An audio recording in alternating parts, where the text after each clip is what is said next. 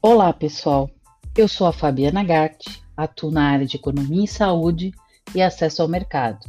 E hoje nós vamos dar continuidade ao que nós viemos discutindo no episódio 1, que é justamente a atuação da economia e saúde e do acesso ao mercado no processo de incorporação de novas tecnologias nos sistemas de saúde.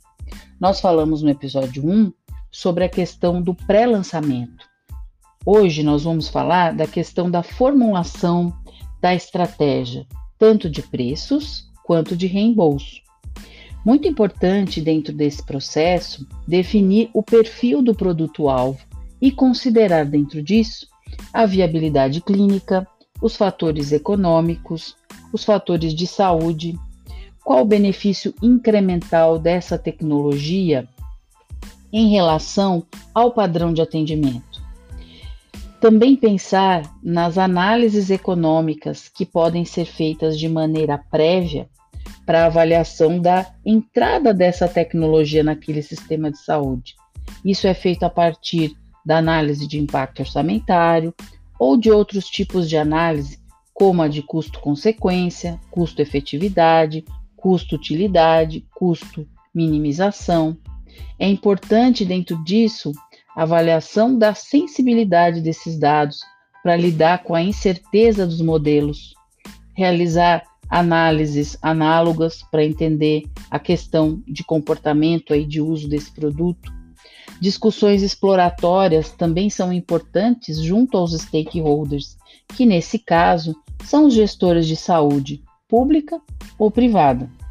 Dentro disso, da área de estratégia, é importante observar a identificação dos argumentos econômicos, dos argumentos clínicos, tudo relacionado ao sistema de saúde, que possam fazer sentido para o gestor de saúde. Dentro disso, o posicionamento desse produto, da população que ele vai atender, qual o preço que deve ser avaliado, qual o tipo da estratégia de reembolso, como vai ser a aceitação dessa tecnologia, sempre a partir da avaliação dos dados de mercado e dados epidemiológicos. Importante entender a natureza e a necessidade desses gestores de saúde frente àquela condição clínica.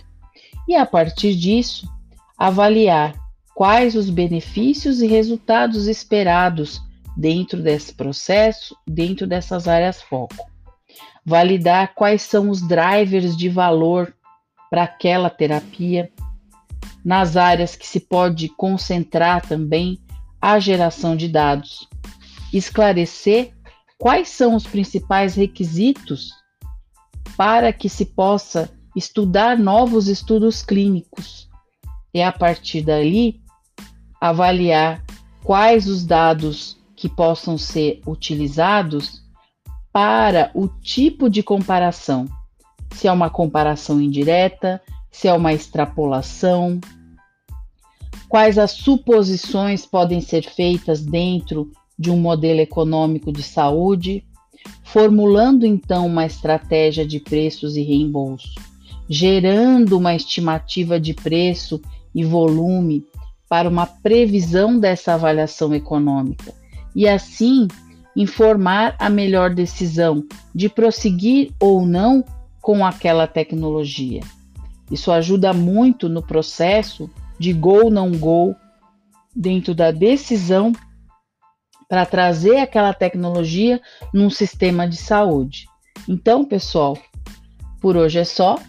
Nós falamos aí da questão do ponto 2 para melhoria dessa atividade, tanto de acesso ao mercado quanto de economia e saúde. E até a próxima!